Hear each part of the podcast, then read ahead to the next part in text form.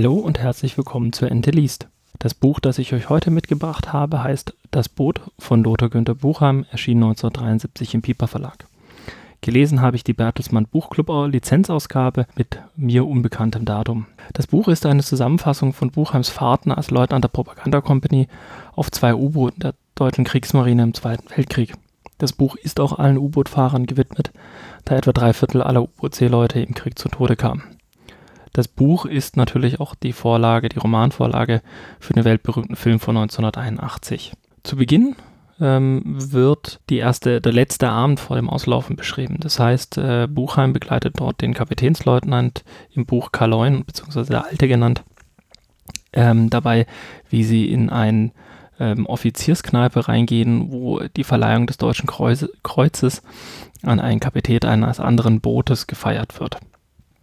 Der Orden wird im Sprachjargon bzw. im Boot immer nur als Spiegelei ähm, bezeichnet. In dieser ersten Kapitel werden auch relativ viele Schilderungen für die anderen U-Boot-Kapitäne und ihre Feindfahrten, also wer hat wann wo was versenkt, wie schwer war das Boot beschädigt, als er dann zurückkam und so weiter, beschrieben.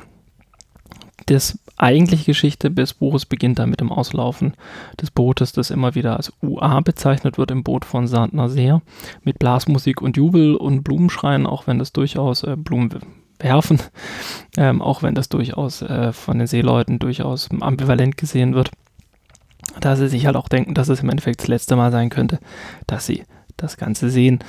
Ähm, das Buch geht dann über in, ja, im Endeffekt muss man sagen, die große Langeweile. Die Kapitel sind auch dementsprechend passend als Gammel 1 und Gammel 2 beschriftet. Ähm, und in diesen Kapiteln passiert eigentlich gar nichts. Die Seeleute an Bord werden dann beschrieben, also es werden die verschiedenen Mate beschrieben, es werden die Elektroheizer beschrieben, die verschiedenen ähm, ähm, ja, Charaktere, die einfach so auf dem Boot unterwegs sind, ähm, auch die, die, die Gespräche der Seeleute werden beschrieben. Das teilweise sogar wirklich ähm, sehr, sehr ausführlich und mitunter auch sehr, sehr vulgär.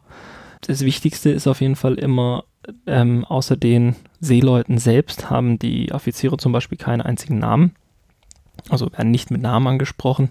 Die Offiziere werden meistens einfach nur äh, in ihrer Abkürzung abgesprochen. Der älteste an Bord ist ähm, der Kapitän des Bootes, der Kapitänsleutnant, kurz einfach nur Kaloin genannt, der ähm, gerade mal 30 Jahre ist, aber das Boot im Endeffekt kommandiert und auch im Endeffekt, wie im Film auch, die zentrale Figur des Romans darstellt.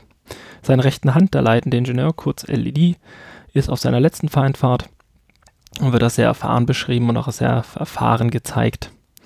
Der erste Wachoffizier, der erste WO, ist ein sehr linientreuer Offizier, den der Alte am Anfang ähm, stark misstraut, weil er glaubt, dass er durchdrehen würde, sobald zum ersten Mal die Feinde ein bisschen Druck ausüben. Es gibt dann noch den zweiten Wachoffizier und den Obersteuermann. Diese drei Figuren im Endeffekt übernehmen immer wieder die Wachen was damit gemeint ist, dass der jeweilige Offizier mit zwei oder drei Mann ähm, oben auf dem U-Boot-Turm steht und die, das Panorama bzw.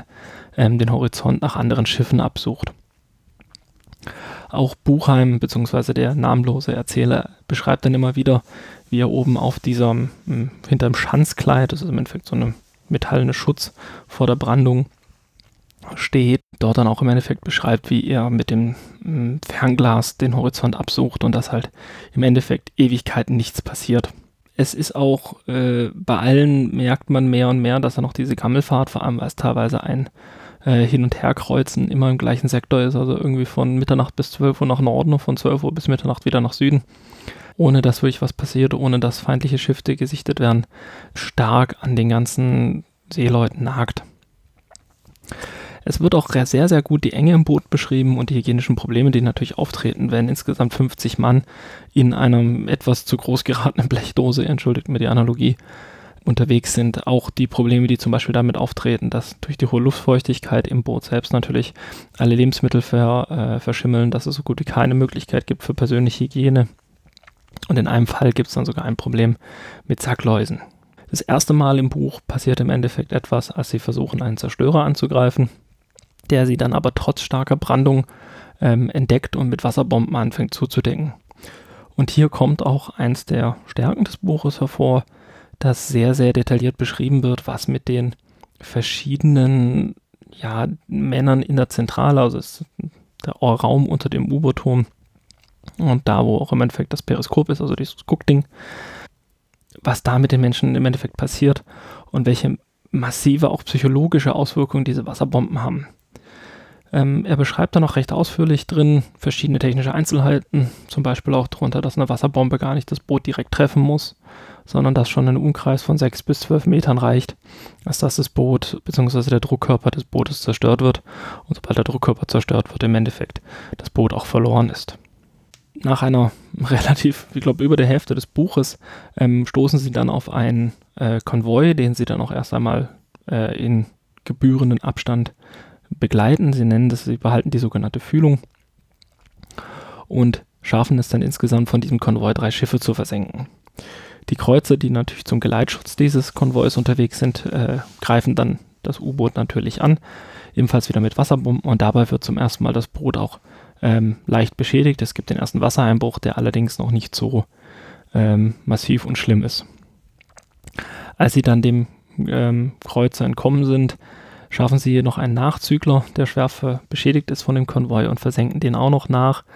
Und dort wird dann relativ eindeutig oder relativ eindringlich auch beschrieben, wie äh, die Seeleute, die auf dem Tanker oder was das auch immer war, dann zu Tode kommen und wie der Kapitän, damit diese nicht versuchen, das ähm, U-Boot zu entern oder aufs U-Boot zu gelangen, um zu überleben, ähm, voller Kraft rückwärts laufen lässt um, ja, im Endeffekt, das ist auch eine Szene, die auch im Film durchaus sehr einprägsam ist, ähm, im Endeffekt den Seeleuten ihr Schicksal überlässt.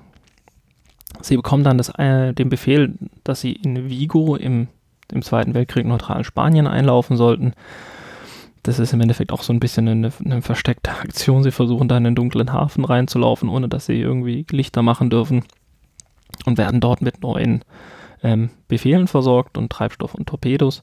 Sie bekommen nämlich den Befehl ähm, von Vigo aus, das liegt natürlich an der Atlantikküste, ins Mittelmeer durchzubrechen, um das Rückziehen der Afrikakorb zu schützen. Jetzt ist es natürlich so, dass äh, die Meerenge von Gibraltar von den Briten im Zweiten Weltkrieg extrem schwer befestigt war und alle, die den Befehl mitbekommen haben, wissen natürlich, dass es so gut wie unmöglich ist, dort mit einem U-Boot ungeschadet durchzukommen. Der Kapitänsleutnant versucht dann auch im Vorfall, dass der leitende Ingenieur, dessen letzte Fahrt es ja ist, und dass der Erzähler dort das U-Boot verlassen dürfen, was dann allerdings abgelehnt wird. Bei dem Versuch des Durchbruchs durch die Meerenge werden sie bei der Anfahrt zur Strömung von einem Flugzeug entdeckt und durch einen Bombentreffer äh, im Dunkeln, was sie stark überrascht, schwer beschädigt und die, an, die dadurch dann auch ähm, auf das Boot aufmerksam gewordene Kreuzer feuern dann ebenfalls auf das U-Boot, dass es dann anschließend so stark beschädigt ist, dass es auf insgesamt 280 Meter Tiefe durchsackt, also sprich sinkt. Im Buch wird im Voraus mehrfach erklärt, dass das Boot gerade mal eine Konstruktionstauchtiefe von 90 Meter hat. Das heißt, unter massiven Stress steht. Es gibt dann noch massiven Wassereinbruch im Bereich ähm, der E-Maschine, also des Bugs und mehrere Motoren, Batterien und auch am Boot selber gibt es sehr, sehr schwere Schaden. Die Batterien müssen da noch überbrückt werden und wie im Film auch findet man dann im Buch den berühmten Satz, Torpedos für 25.000 Mark im Rohr, aber kein Draht für 5 Mark. Sie liegen dann bestimmt über einen Tag unten äh, unter Wasser, der leidende Ingenieur, die äh, Maschinenleute versuchen das Boot dann irgendwie wieder ähm, flott zu kriegen. Es gibt da noch einige Sprünge drin, weil der Ich-Erzähler immer mal wieder einschläft während der Zeit, weil er als Seemann ja im Endeffekt auch nichts tun kann, dass sie es schaffen, mit dem Boot wieder aufzutauchen. Und der Kommandant entscheidet dann, dass man versucht, den nächsten U-Boot-Hafen in La Rochelle anzulaufen. Das ist ein ganzes Stück weg von der, ähm, äh, von, von der Meerenge von Gibraltar, sodass sie nochmal komplett an Spanien vorbei müssen. Bei der Fahrt Richtung Norden bringen sie dann noch ein spanisches Boot auf, das beinahe durch den Fehler des ersten Wachoffiziers nicht identifiziert werden kann und eigentlich nur deswegen nicht abgeschossen wird, weil das Torpedo versagt. Als sie dann vor La Rochelle ähm, ähm, auf den Blockadebrecher warten, weil es natürlich Seeminen gab und so weiter, ähm, taucht ein weiteres U-Boot auf, das dann beim Warten auf eben genau diesen Blockadebrecher von der ersten Seemine getroffen wird und anschließend von einem Flugzeug angegriffen wird und dabei mehr als die Hälfte der Besatzung im Boot umkommt und versinkt. als das Boot, beziehungsweise das U-Boot mit dem Erzähler dann in La Rochelle eingelaufen ist ähm, und sie gerade anfangen, die Maschinen, also das Boot auszuladen, dementsprechend die Leute sich auch ein bisschen Landgang freuen, wird der Hafen von La Rochelle mit mehreren Bombern angegriffen und dabei das Boot ähm, so getroffen, dass es im Endeffekt im Hafenbereich sinkt.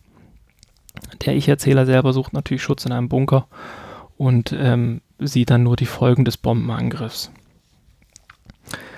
Der überlebende Kaloin klettert dann wohl aus den Trümmern heraus, ähm, spuckt Blut und bricht zusammen und im Gegensatz zum Film wird im Buch offen gelassen, ob er es überlebt. Bei meiner Recherche rund um das Buch bin ich dann auch auf den Faktum gestoßen, dass es wohl eine größere Kontroverse gab mit überlebenden U-Boot-Seeleuten um das Buch, da die Gespräche mitunter, wie ich schon gesagt habe, sehr vulgär sind ähm, und die dann halt gesagt haben, dass es so gar nicht in der Realität ablauf.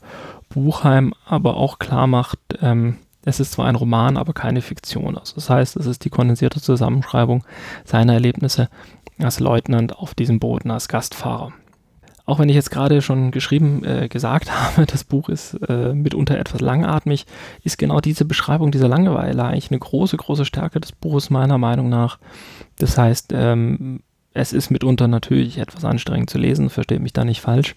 Allerdings diese Beschreibung, wie dann auch im Endeffekt die Leute äh, Tage, Wochen lang äh, darauf warten, dass irgendwas passiert und im Endeffekt, sie sind wirklich in einer engen Stahlröhre einge eingeklemmt, können auch nicht raus ähm, haben teilweise dann irgendwie sechs oder zwölf Stunden Schichten, je nachdem, welche Funktion sie auf dem Boot haben, ob sie sich jetzt um den Motor kümmern oder um Seeleute, die ähm, Bewachung dann natürlich machen.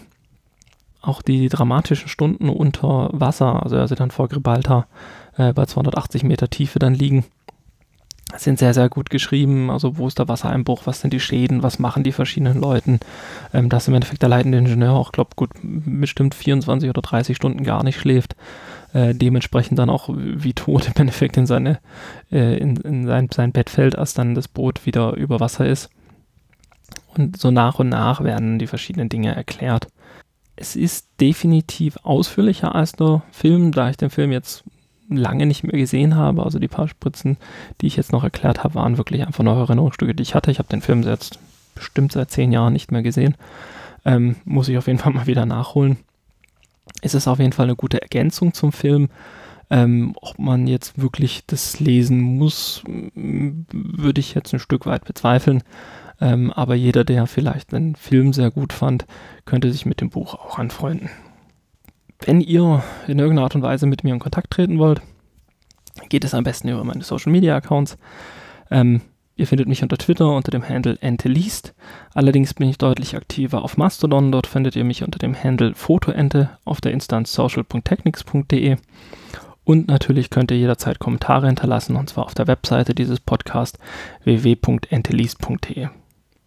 Das war's für heute. Ich bedanke mich vielmals für eure Aufmerksamkeit und hoffe, wir hören uns bald wieder.